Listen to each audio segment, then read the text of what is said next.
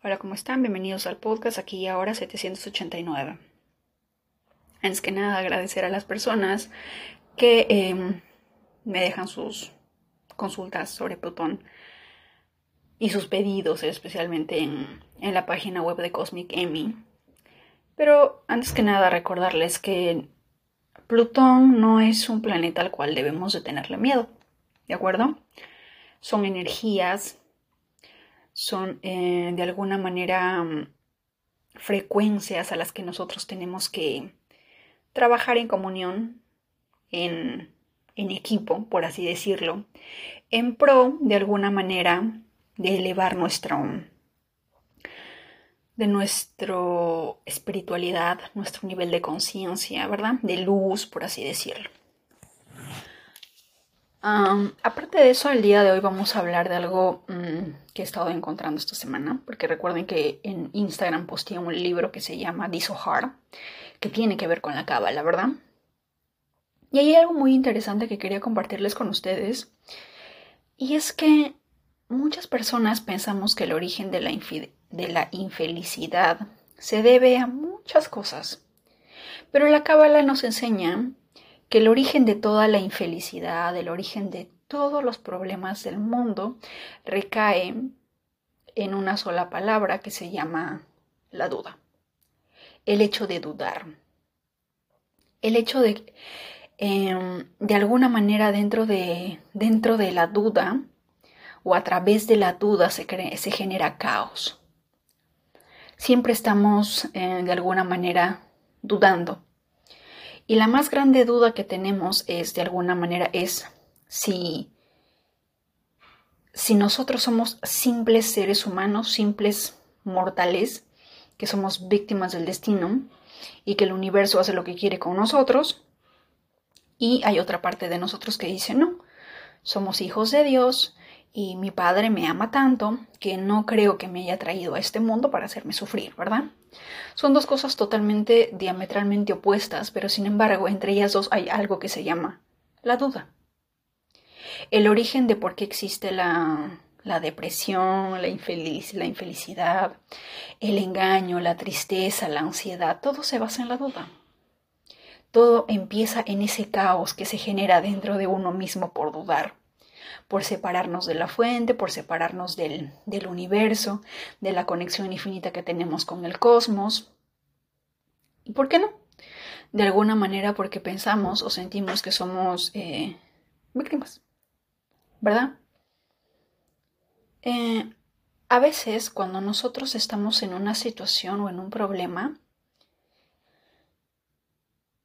y si es que estamos dentro de la manifestación del ego, dentro de cómo se atreve esa persona a lastimarme o por qué esa persona se atreve a mentirme si yo soy tan buena persona, ¿verdad? Es muy curioso que muchas veces, y ojo que es muy curioso, que de alguna manera nosotros somos los creadores de todo lo que pasa en el exterior. Y ponlo de esta manera. Vamos a suponer que alguien, entre comillas, te hizo daño. Y vamos a suponer que tú te enojas porque te identificas con el acto, el hecho, la palabra de esa persona. Y dices, tal persona me lastimó, tal persona me hirió y qué sé yo. Al, momento de identificarte, el ego se activa y obviamente va a salir de alguna manera esa energía, entre comillas, ariana, entre comillas, Marte, Plutón, que va a decir cómo se atreve a, humillarme, cómo se atreve a, a, insultarme, a ofenderme, a herirme, a mentirme, a traicionarme y etc. Me la tiene que pagar. Pero ustedes se dan cuenta de que lo que han creado en el exterior es un producto del interior y que de alguna manera si nosotros, entre comillas, no sé, lanzamos un, eh, una maldición a esa persona por X motivo, o lanzamos un mal pensamiento, un mal deseo a esa persona. ¿Ustedes se dan cuenta que de alguna manera lo estamos haciendo con nosotros mismos? Porque básicamente lo que está en el exterior es algo que nosotros hemos creado está en conexión directa con lo que tenemos en el interior. Y básicamente cuando suponemos, cuando nos identificamos con el ego y decimos tal persona me lastimó y me la tiene que pagar y le maldigo y esto, que aquello y lo otro, básicamente ¿a quién, a quién estamos atacando? Básicamente nos estamos maldiciendo a nosotros mismos, ¿verdad? Y el día de hoy dentro de la Cábala estaba leyendo sobre el arcángel o sobre el ángel Miguel, porque dentro del libro en Los contratos del alma, que es el nuevo libro que estoy leyendo y que se los he recomendado y lo tienen que comprar, y está en Instagram el libro, la foto del libro, el título del libro, el escritor del libro. En español son los contratos del alma, pero en inglés está como The Soul Contract Karmic o The Soul Contract.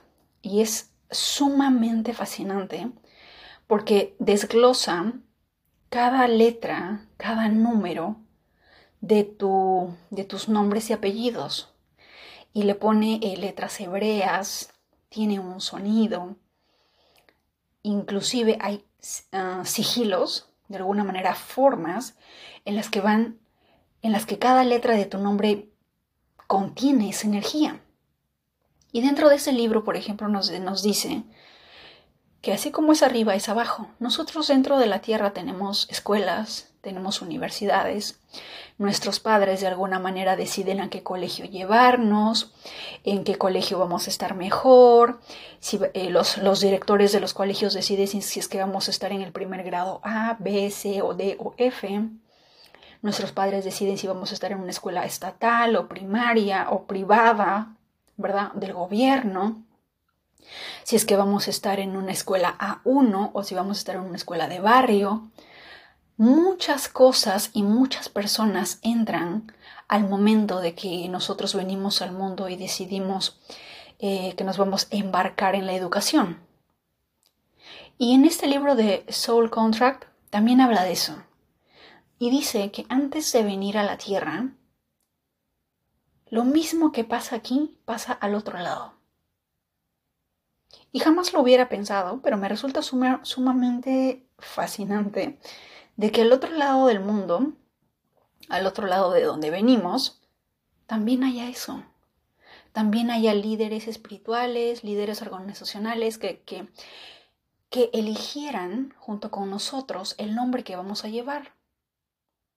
Porque dentro de ese nombre va a haber la energía necesaria para llevar a cabo eso que venimos a aprender. Y que al momento de que la madre concibe el niño, la mujer concibe el niño, es a ella a la que el universo, el creador, las organizaciones espirituales que existen al otro lado del planeta, le susurran al oído el nombre que va a tener la criatura. ¿Verdad? Que no existe un, eh, un desliz, una coincidencia, un quizás, tal vez, puede ser, porque si se han dado cuenta, de, y yo les he hablado de la numerología caldea, y cuando nosotros sacamos la numerología caldea, no la pitagórica, sino la caldea, cada número de la letra de cada, cada número reducido a un dígito de tus nombres y apellidos de alguna manera siempre uno de los números coincide con el día de tu nacimiento, el mes de tu nacimiento, el año de tu nacimiento o la suma total de tu número de destino. Eso no es coincidencia, ¿verdad? Así que uno se pregunta, ¿no? Al otro lado del mundo, o sea, antes de que nosotros aterricemos, nosotros, como que hay una junta espiritual y por, no sé, van a decir Emi, van a ser con, con este nombre, con dos nombres y dos apellidos. La mamá tiene que tener esta energía, el papá tiene que tener esta energía. Ella van a ser en tal fecha porque en este número con estos números, con estas energías, ella va a tener estos dones con los cuales de alguna manera va va a lograr su propósito, va a hacer lo que ella tiene que hacer. Con, estas herramientas que le damos, ella tiene que lograr tal o cual cosa en esta experiencia en la tierra. Porque básicamente nosotros somos espíritus, energías, almas viviendo una experiencia humana. Y dentro de esa experiencia humana hay cosas que nosotros tenemos que lograr porque nosotros venimos a aprender eso, venimos a experimentar eso. Ustedes imaginan que ustedes y yo hemos estado ahí arriba y han habido como que organizaciones que seleccionaron nuestros nombres, hubo reuniones, hubo consejo de padres, consejos álmicos, en las que decidieron todo esto, ¿verdad? Y cuando estamos acá, obviamente nosotros lo olvidamos y simplemente decimos, ¿en qué estaba, en qué estaba pensando? Yo no quería venir. Pero en algún momento cuando, cuando las cosas empiezan a ponerse interesantes, por así decirlo, es cuando uno realmente dice, sí, a esto vine. Claro. Y normalmente sabemos eso cuando, cuando hacemos eso que nos apasiona. Cuando hacemos algo que realmente nutre el alma, nos hace felices, como que todo tiene sentido, como que todas las piezas del rompecabezas empiezan a encajar. Y más aún cuando lo que sea que tú haces no es simplemente para ti, sino que es para el mundo. Es como cuando hablamos, por ejemplo, del, del asteroide Quirón. Quirón en nuestra carta, por ejemplo, nos habla de esa herida, y he conocido en, este, en el transcurso de estas semanas a tres, a tres o cuatro personas que me han escrito que tienen a Quirón en Géminis. Y al igual que yo, en algún momento de su infancia alguien les hizo creer que su voz no cuenta, que su opinión no vale, que lo que tienen que decir no tiene importancia y a nadie le importa. Pero a lo largo de la vida, a lo largo del tiempo, ellos hemos aprendido a sanar eso y hemos aprendido de que cada palabra que sale de nuestra boca tiene el poder literalmente para cambiarle la vida a otras personas. El sanador, el herido que se vuelve sanador. Eso es Quirón en Géminis, porque Géminis rige la comunicación. Como yo les ya les conté, de pequeña lo único que recuerdo es que yo me la pasaba riendo, a veces cantando, feliz porque yo me recuerdo que de niña me la pasaba cantando en la iglesia, adorando a Dios, porque mi, mi abuela era evangélica. Y en algún momento, cuando salí de mi casa, de, cuando salí de la casa de mi abuela, mi madre, pues yo vivía con mi madre. Y cuando yo cantaba, mi madre me decía que yo cantaba como si fuera un gato al que le estuvieran pisando la cola. Y obviamente a nadie le gusta escuchar esa voz. Y desde ahí dije, qué feo, no, no, no, entonces no debo de hablar, no debo de cantar, no debo ni de sonreír. ¿verdad? Entonces, la misma experiencia la deben de haber tenido estas personas, en las que algo pasó en la infancia y les hicieron sentir que, que, calladitos se ven más bonitos. Algo así. Pero a lo largo de la vida, a lo largo, de, a lo largo del tiempo, a lo largo de Saturno, porque Saturno rige el tiempo, de alguna manera han descubierto, y ojo, y eso, eso es gracias a ustedes, porque yo empecé el podcast con el, eh, con el único objetivo de compartir los códigos sagrados, y luego empecé a compartir el tema del camino espiritual. Empezamos con el libro El poder de la hora de Cartole, que es un buenísimo libro para comenzar. Si es que por primera vez estás en el camino espiritual, ese es un excelente libro te ayuda muchísimo y no es un libro que tienes que leer solamente una vez. Es un libro que tienes que escuchar una y otra y otra y otra vez, porque el ego siempre estará activo, siempre va a querer que tú pises el palito. ¿De acuerdo? Entonces, cuando Quirón de alguna manera se da cuenta de esa herida, pero decide sanarlo, es cuando todo eso cambia. Y todo eso cambió Gracias a ustedes, porque ustedes son los que me dijeron por Instagram, por correo, por comentarios en Spotify. Tu voz me relaja. Tu voz es, no sé, me encanta escucharte. Hasta mi hermano creo que me dijo, hablas muy bonito. y mi Quirón en Géminis estaba, no, yo no hablo bonito. ¿Lo que yo digo tiene importancia? ¿qué está pasando aquí? ¿Qué estoy haciendo? Y uno empieza a cambiar el paradigma de lo que anteriormente era una herida y em, uno empieza a hablar, uno empieza a compartir y vienen personas que se conectan de diferentes partes del mundo.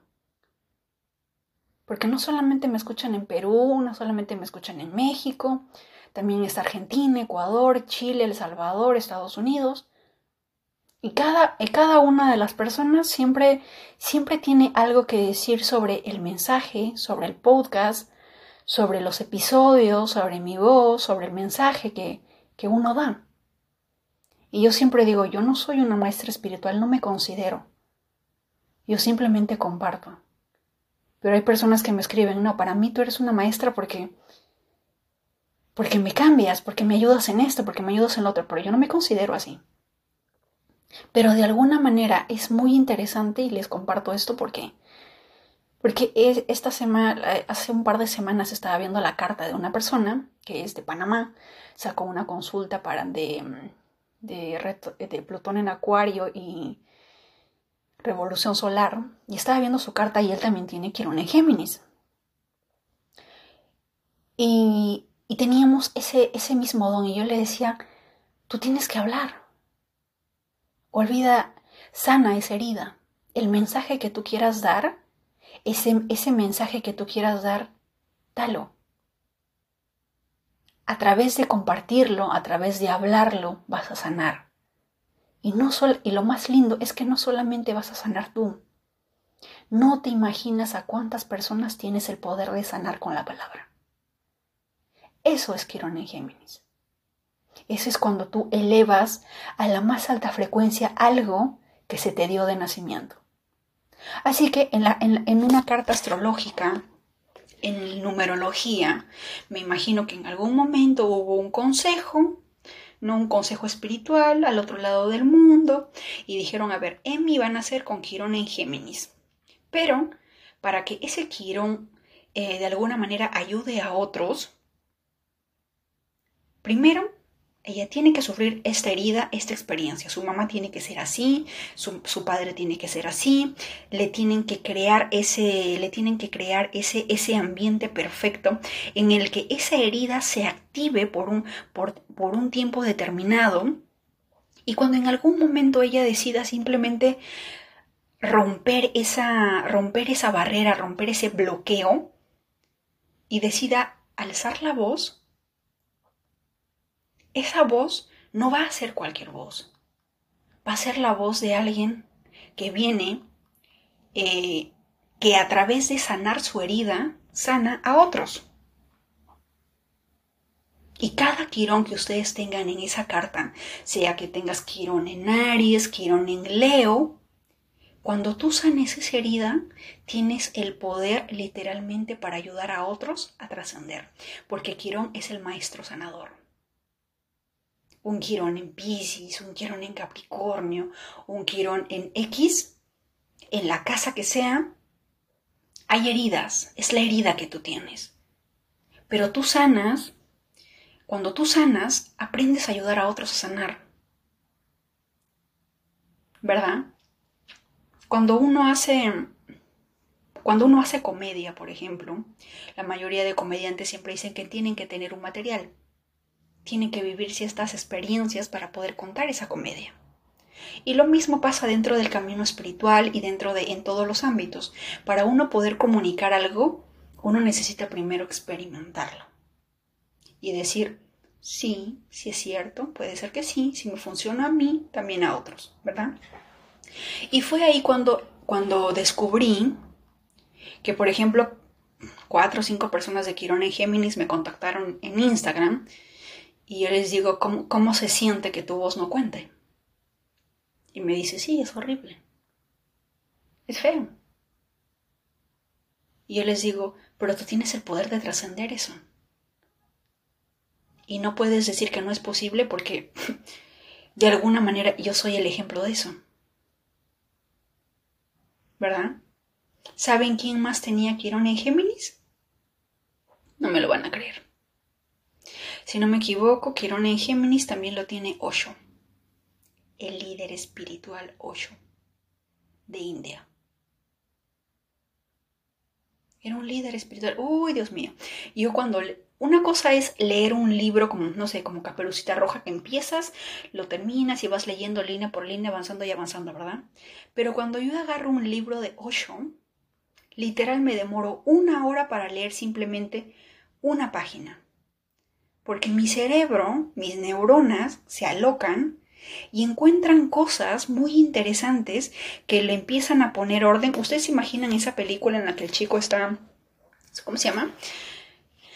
Ah, sobre los tres hombres que se van a Las Vegas y que, y que, y que uno de ellos le pone, le pone psicodélicos en las bebidas y al final no recuerdan nada.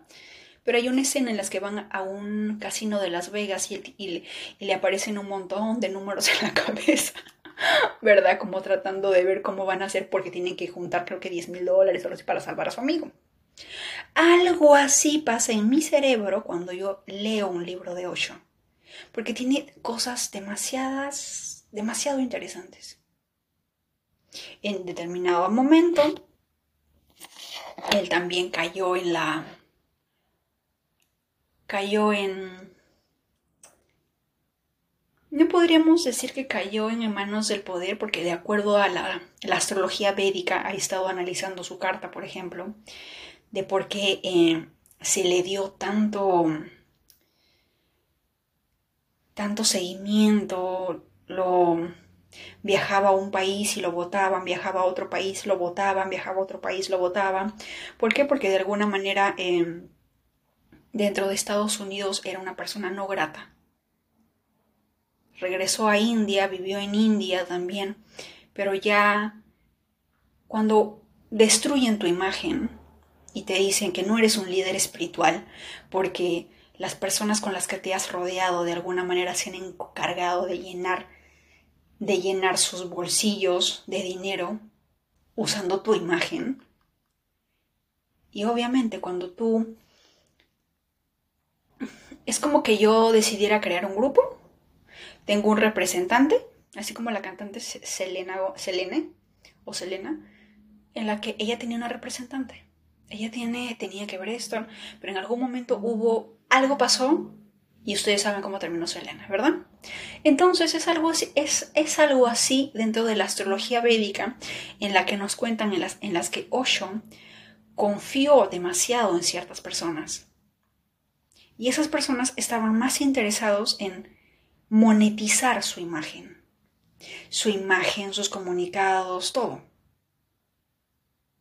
A ellos, algunos, la mayoría de astrólogos de India decían que en sus cartas se veía que él era una persona sumamente espiritual, no estaba para nada aferrado a lo material. Para nada. Pero eran las personas en su entorno y decían que eso tenía que ver mucho con, con Raju y Ketu.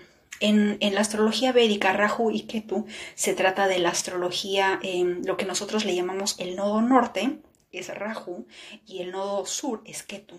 El nodo norte, Rahu, es la cabeza del dragón, que es hacia donde nosotros tenemos que ir, ¿verdad? Y dentro de la cábala, el nodo norte de alguna manera es el tikkun, que es el T-I-K-U-N, el tikkun. Y así en cada cultura tiene, tiene una forma distinta de cómo se llama el nodo norte. Pero, pero estos astrólogos decían que ese nodo norte de alguna manera no hablaba de una persona eh, materialista, porque tenía el nodo norte en Pisces. ¿Quién rigiera el nodo norte en Pisces? Neptuno. Y, el más claro ejemplo de Neptuno que nació un 7 y tiene un nombre y tiene en su nombre tiene un 7 es el youtuber Mr. Beast. Y todos ustedes saben quién es. Y si no lo saben, vayan a Google, pongan Mr. Beast. Y es una persona que cada vez que gana dinero de YouTube y gana dinero de publicidad, lo da al mundo, lo comparte. No es una persona que anda acumulando todo para sí mismo. Así que en base a esa energía podemos decir que esta persona Osho, que tenía este nodo norte en, en Pisces, también tenía un Quirón en Géminis y muchas, muchas, muchas posiciones planetarias que hablaban de espiritualidad, pero él tenía que aprender una lección. Y ahí también decían que, por ejemplo, en ese nodo norte, durante, porque dentro de la astrología védica hablan de temporadas, temporadas de, de Rahu, temporadas de Júpiter, temporadas de Mercurio, ellos lo, lo dividen así. Es como cuando nosotros en esos momentos vamos a estar por durante los próximos 20 años con Plutón en Acuario. En, en, dentro de este mes, antes de fin de año, Júpiter vendrá en Géminis. ¿Verdad? Al otro año, Saturno y Urano van a pasar a, a Aries. Algo así, pero en astrología védica. Y ellos, por ejemplo, ven qué cosas van a ser buenas para empezar, qué cosas es mejor evadirlas, al igual que la astrología china. En tu año enemigo no hagas esto, no hagas lo otro, no te juntes con esto, no te mudes, no hagas cosas grandes y cosas así. ¿Verdad? En cada astrología. En astrología védica, en astrología natural, en la cábala, en todo. Como es arriba, es abajo. ¿Verdad? Entonces, cuando le sucede esto a Osho, tiene que ver también con su destino. Hay cosas que, por ejemplo, la cabeza del dragón no lo puedes evitar. El nodo norte no lo puedes evitar porque eso es el contrato a lo que viniste. Más allá de tu sol, más allá de tu ascendente, más allá de todo, lo primero que tú te tienes que fijar es el nodo norte. ¿En qué casa cae? Porque esa es tu misión. No te distraigas. Es muy fácil distraerse. Ahora, dentro de todo esto, tenemos siempre el problema de la duda. Algunos pueden decir que la astrología no es real, que la numerología es un, es un, eh, es un engaño, es, es una cortina de humo, la cábala esto, etcétera, ¿verdad? ¿Por qué? Porque su cerebro necesita confirmarlo todo y necesita pruebas. A veces es muy difícil convencer a tu cerebro de algo porque necesita pruebas. Y lo mismo pasa con el tema de la duda. La mayoría de nosotros a lo largo de nuestra infancia, y supongo que eso debe de haber estado dentro de nuestro contrato kármico y toda la jarana, porque como ustedes comprenderán, a lo largo de los años, y el hecho de que en estos momentos haya una enorme cantidad alrededor del mundo de personas que sufren de depresión, de soledad, de ansiedad, de que se sienten solos, que no le encuentran sentido a la vida, que no saben qué hacer, que no saben a dónde ir, que se encuentran perdidos, todo eso se basa en el tema del caos, en el tema de la duda, en el tema de abandonar, entre comillas, al Padre o al Creador. El día de hoy estaba en la biblioteca, mi lugar favorito, ¿verdad? Neta que uno de estos días voy a publicar en mi, voy a publicar una lista de libros en Amazon para que ustedes me lo compren. ¿Verdad? Libro, libro que leemos, libro que aprendemos y compartimos por este medio porque de verdad este libro está muy bueno. Ella hablaba sobre los, las puertas o los caminos a través de la luz y las sombras. Es un libro un tanto cabalístico, pero hay algo que quiero compartirles, porque dentro de, dentro de mi contrato kármico, por ejemplo, tengo muchas, eh, muchas energías relacionadas con una, con una específica letra y dentro de, y dentro de este libro, el otro libro del contrato kármico, decía que esta energía tiene altamente la energía del arcángel Miguel. Y yo decía del arcángel Miguel. Claro que una parte de mí sintió, aquí ah, interesante. Pero por otra parte dije, el arcángel Miguel es casi literalmente la mano, la mano derecha de Dios, ¿verdad? Pero el problema no es eso. El problema es la responsabilidad que conlleva semejante poder. Porque una cosa es en que nosotros, tú, te pongas a leer tu, contrato kármico y te digan que tu energía, no sé, contiene demasiadas letras de la LEV o de repente tiene demasiadas G o BAV, que tiene que ver con el hebreo y que está relacionado con el arcángel Miguel, con el arcángel Rafael el sanador, con tal arcángel, etc. Y tú dices, wow, qué lindo, qué hermoso. Pero la otra contraparte es la responsabilidad de esa energía. Porque todo poder lleva una responsabilidad. Y yo lo primero que pensé es, wow, qué responsabilidad. Con mil respetos, Arcángel Miguel, pero esa responsabilidad es, escapa de mis manos. Literal. Y justo el día de hoy encontré este libro que se llama Gateways Through Light and Shadow, que en español sería Puertas a través de la luz y la oscuridad, que tiene que ver con, con, con la cábala, ¿verdad? Y en una de estas estaba leyendo que la persona que ha escrito el libro, entre comillas, bueno, no entre, no entre comillas, se comunica directamente con el arcángel Miguel. Yo no sé mediante mediunidad, contratos, no sé cómo lo harán. La cuestión es que no, no lo sé, pero dentro de la cábala yo sé que hay personas que sí lo hacen. Hay personas que tienen que ver los angelólogos, por ejemplo, que hacen contactos con los ángeles. Hay personas que saben que su ángel de la guarda está con ellos porque, no sé, un día están sentados frente a la playa y al rato ven que hay una pluma a su lado o sienten como unas alas a su costado se levantan. Muchas personas que han experimentado con ángeles, que han sentido la presencia de ángeles, saben que los ángeles existen. ¿Verdad? Y, ustedes saben que si no me equivoco, en el, en el, blog emira.com está el libro em, que también habla sobre los ángeles creo que se llama El Banco, algo de El Banco del Universo, algo así, que está ahí en la sección libros. Y ahí también habla de que cada ángel nos ayuda, a, tenemos millones de ángeles a los cuales nosotros podemos pedir ayuda. Dicho sea de paso, también he comprado un libro que se llama En los nombres de los ángeles y hay un montón de nombres muy interesantes. Pero volviendo al tema. Y aquí en, el, en este libro, en la página 160, le preguntan al arcángel Miguel, ¿cuál es tu punto de vista sobre la humanidad? ¿Cuáles son tus roles y tus y las interacciones con la humanidad? Y quiero que escuchen lo que dice, que es hermoso.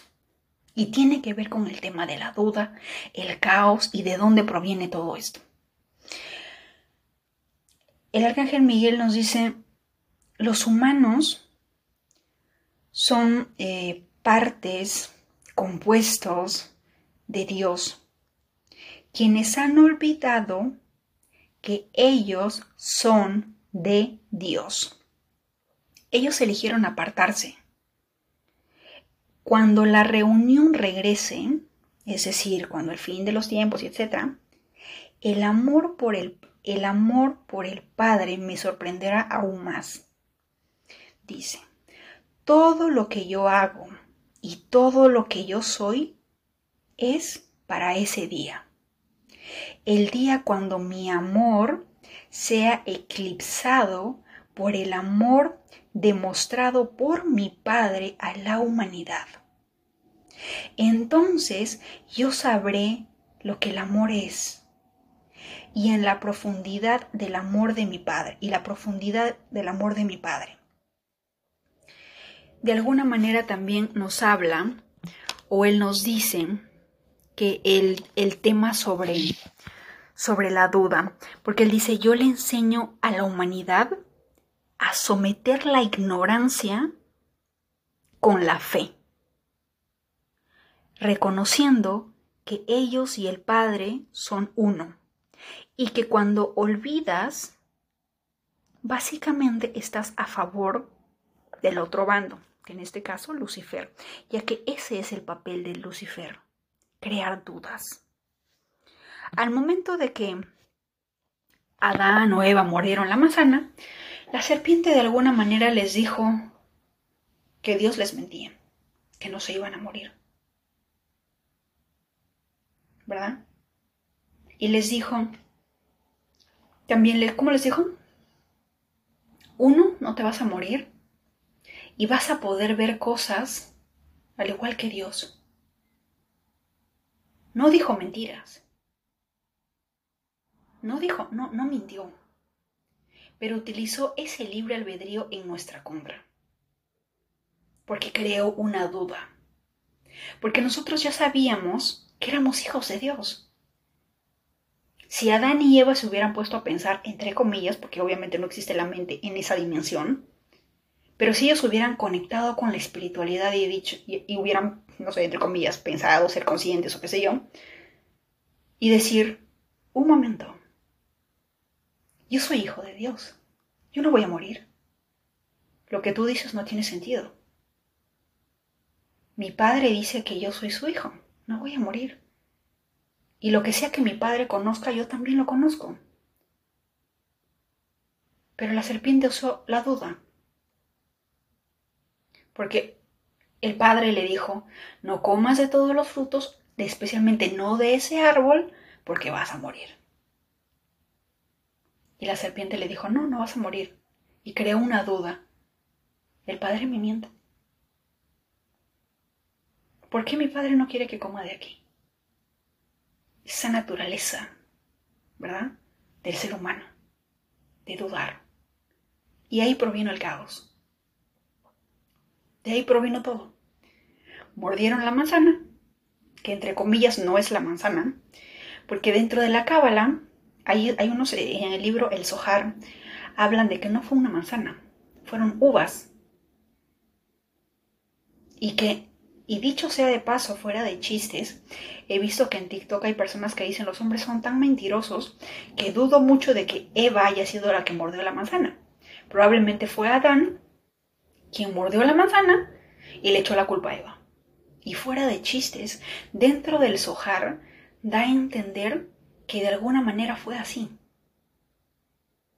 Que fue Adán quien succionó la uva, pero luego es como cuando una persona alcohólica toma alcohol o se droga, pero no quiere hacerlo solo.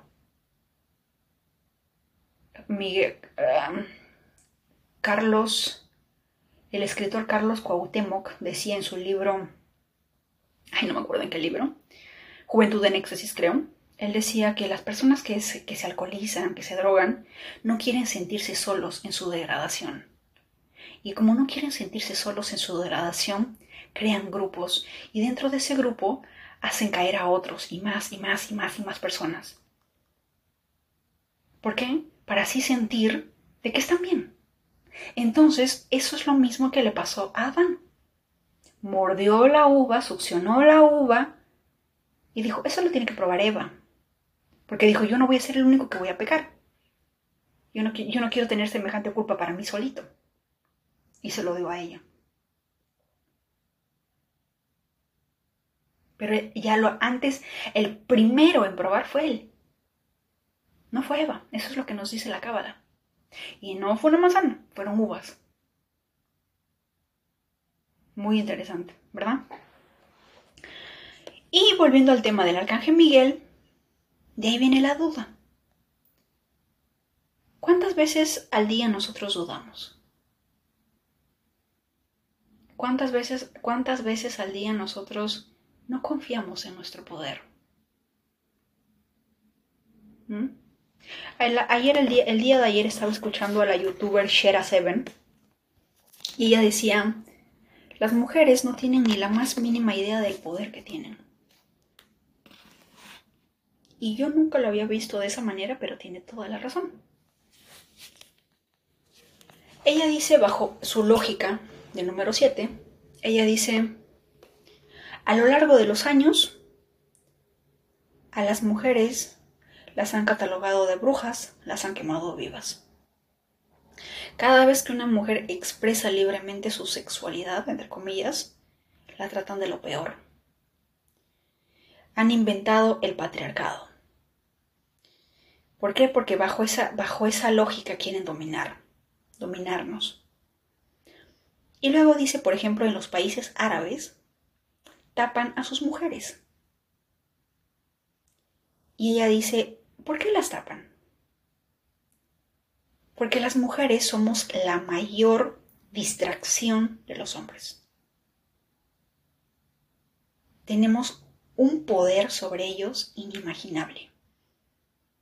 En algún momento leí, por ejemplo, que si las mujeres decidieran hacer huelga de sexo, lograríamos lo jamás logrado.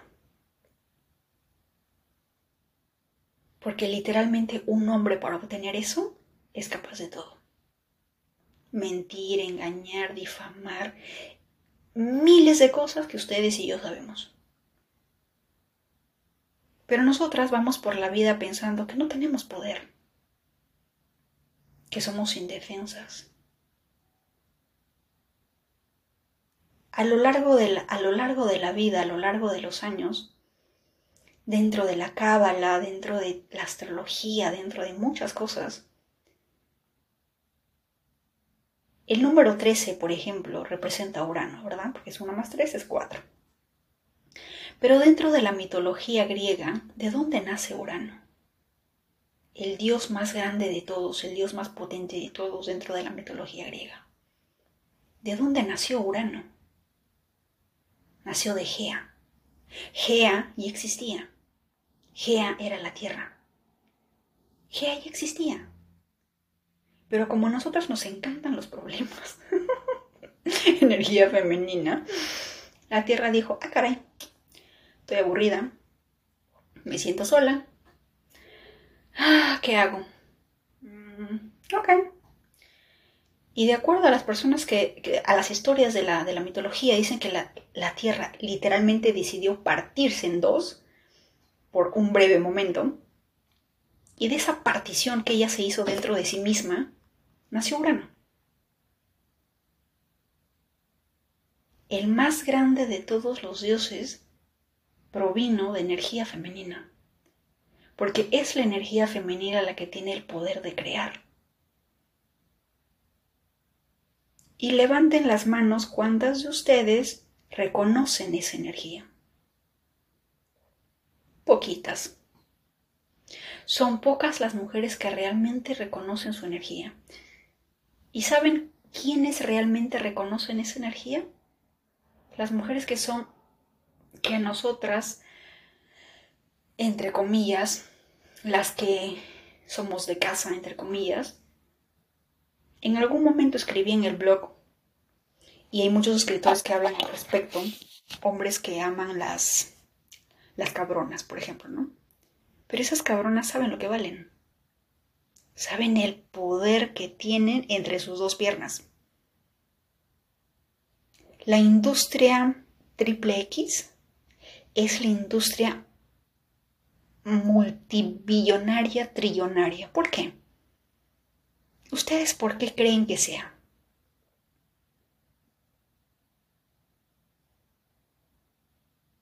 ¿Por qué? Y no quiero hablar del tema porque no es, tan, no es tanto un cómodo, especialmente si me escuchan menores, espero que no. Pero muchas de nosotros, en especial en Latinoamérica, no tenemos ni la más mínima idea ni la más mínima conciencia de ese poder tan inmenso que tenemos. Y no lo usamos. Dejamos que nos usen. Literal. Yo me incluyo en mi pasado. ¿Verdad? Hemos dejado eso y en muchas ocasiones lo seguimos haciendo. Y obviamente a nadie le gusta reconocer que una mujer tiene el poder literalmente para hacer que tú hagas lo que ella quiere. A ningún hombre le gusta reconocer eso. Por eso es que crean una serie de cosas. Pero también debemos de reconocer que en este mundo de dualidad las cosas son así. Es la mujer la que rige de alguna manera el mundo espiritual y el hombre el mundo material. Es un reflejo uno del otro. A veces uno se pregunta por qué la pareja es así, por qué por qué otras personas tienen, son o se les da lo que ellas quieren y de repente a ti no. Tú tienes que luchar por un peluche, tienes que luchar por una, por una cita, te dan, no sé, 10 dólares y te dicen que eres eh, una gold digger, una interesada. Por unos pinches 10 dólares que te dan. O te dicen que eres interesada cuando ni ellos tienen dinero, cuando no tienen ni dónde caerse muertos. Las personas y nosotras, tan ingenuas, con la finalidad de que no nos llamen así, porque obviamente dentro de nuestra espiritualidad nosotros no, sentimos que somos seres materiales, a menos que tengas tremendo estelio en Capricornio, ¿verdad? Pero no lo sé, y, sentimos eso como una ofensa. Y yo no, yo no sé ustedes, pero a mí cuando me dicen eso, o cuando me decían eso, lo que yo hacía era devolverlo. Porque a mí nunca me ha gustado que alguien me dé algo y que luego me lo reclama. O que me llame tal o cual cosa. Por 10 dólares. ¿Es en serio? Yo literalmente recuerdo mi pasado y me da pena ajena. Yo no sé en dónde andaba mi cabeza, pero dicen que cada lección, cada mensaje llega en su debido momento. Y bueno, a los 20 años, a los 18 años, a los 25 años, y cuando literal haces con tu vida lo que se te dé la gana porque no tienes orientación, pues vas a la vida por los tumbos, ¿verdad? Y de ahí es donde de alguna manera la astrología, la cábala y muchas otras cosas tienen sentido. El día de hoy, por ejemplo, hablaba con una persona y ella me decía que sintió una conexión con alguien que recién acababa de conocer, pero que ese Mercurio en Escorpio, al toque en One, le sacó la información de la fecha de nacimiento, los nombres y todo, y vio que ciertos planetas personales le hacían conjunción a su Sol y Plutón natal de esa persona. Y uno dice, ¿no? O sea, una persona que va por la vida, que no tiene ninguna experiencia en astrología, numerología, va por la vida y dice, ah, caray, es amor a primera vista, qué lindo. Pero cuando tú sabes de astrología, tú dices, ¿qué planetas están involucrados? esto es una relación, si es que yo me meto en esto, va a ser una relación kármica. Ah, caray, tiene Venus en Acuario, al pueblo me debo y al pueblo me entrego, no, mejor me alejo. Ah, tiene Venus en Tauro, le da más valor a lo material que a lo emocional. Mm, tiene la luna en conjunción a mi sol, uy, qué hermoso. O su Saturno impacta mi casa 7, ilumina mi casa 7. Otra cosa muy interesante dentro de la astrología, y cuando ustedes quieran conocer parejas, amistades, siempre tienen que ver qué planetas iluminan qué casas de ustedes. ¿Verdad? Supongamos que tú tienes el sol en la casa 11, igual que yo, supongamos, ¿ya? Y a mí me pasa, por ejemplo, con cada persona que tiene sol o luna en Libra, si una persona tiene el sol en Libra, ilumina mi casa 11. ¿Dónde tienes tu sol? Supongamos que tienes al sol en tu casa 5, supongamos que tienes el sol en Leo. Y viene otra persona que tiene el sol y también ilumina esa zona. Se ilumina. Por eso es que de alguna manera las vibraciones van de la mano. Pero ¿qué pasa si de repente su Júpiter ilumina tu casa 5? Le da abundancia, le da expansión, le da creatividad. ¿Qué pasa si de repente tu, tu Saturno ilumina tu casa 7? Saturno, el dios de dioses, entre comillas. Muchas personas dicen que la casa 7 es la casa de tu pareja. Pero muchas veces hay personas que se casan y dicen, pero, pero mi pareja con la que yo me he casado no tiene ni el sol, ni la luna, ni el ascendente. Pero, ah, caray, resulta que tiene Saturno ahí. Esa es otra posición interesante para ver cuando uno tiene en una sinastría, por ejemplo. Que su Saturno, su Sol, su Júpiter ilumine tu casa 7. Y ojo, esto solamente no aplica para parejas, sino también para amistades, para personas con las cuales tú vas a hacer un negocio. Si es que yo voy a abrir un negocio o yo voy a abrir una, una sociedad con alguien y yo veo que de repente hay, una, hay un, un mini estelium iluminando mi casa 8, yo debo de tener mucho cuidado. Porque la casa 8 es el tema del poder, pero también es el dinero, también es de las deudas. Ya en algún momento, no sé si les conté, pero yo, por ejemplo, conocí a una persona con sol en cáncer. Terminé endeudada gracias a esa persona. Yo terminé pagando dinero que ella, pues, yo lo había usado, no se hizo responsable y como yo era la garante, yo tuve que pagarlo. De ahí es la lección, y también otros astrólogos también lo han dicho, de que cuando algún planeta ilumina tu casa 8, o cuando esa persona tiene el sol, más que nada el sol o el ascendente de alguna manera impacta en esa casa 8, uno tiene que, tener mucho cuidado en cuanto al poder, en cuanto al dinero. No puedes poner una semejante inversión en algo, en ese signo ¿Por qué? Porque podría ocasionarte pérdidas, ¿verdad? Así que uno tiene que ser de alguna manera cuidadoso. Obviamente que para una carta uno tiene que ver el, panorama completo, pero siempre hay que tener mucho cuidado con eso.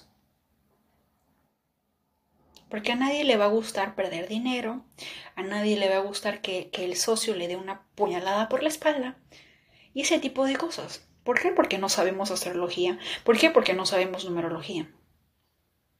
Ustedes no se imaginan lo afortunados que somos de estar, de alguna, de tener un conocimiento que muchas personas no lo tienen. Y no me, y no me den las gracias a mí, agradezcanselo a ustedes. Porque ustedes son los curiosos. Ustedes son los que dicen, ¿cuándo hay el próximo episodio? ¿Cuándo el próximo podcast? ¿Verdad? Ustedes son, son ustedes. Porque ustedes quieren aprender. ¿Verdad? Yo comparto la información que yo sé porque yo sé que les va a ser de utilidad. Pero el aplauso se lo llevan ustedes. Porque son ustedes quienes deciden utilizar esa información, agregarlo a su currículum de vida agregar la numerología, empezar a unir, empezar a experimentar en sus vidas, en la vida de otros y empezar a aprender y envolverse en este tema y decir, esto me gusta, yo entiendo, comprendo, quiero conocer esto, quiero conocer lo otro.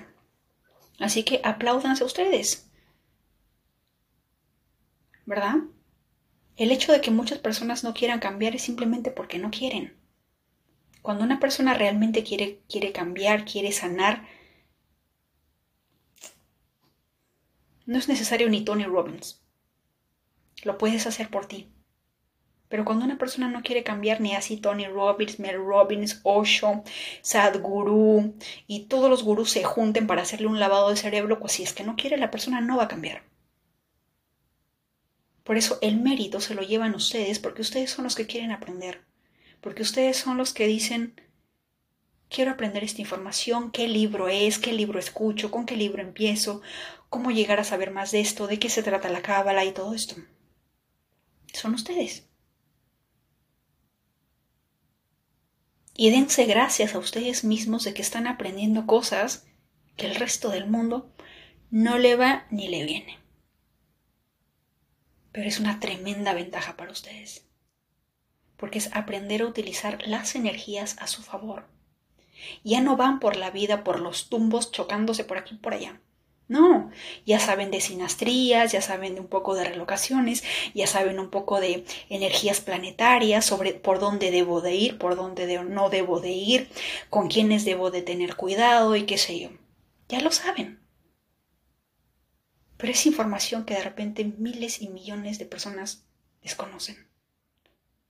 Así que el día de hoy tenemos un buen motivo para dar las gracias. Pero dense las gracias a ustedes mismos. Y bueno, este episodio llegó a su final, Spotify ya me está votando, así que los veo en un próximo episodio. Un abrazo.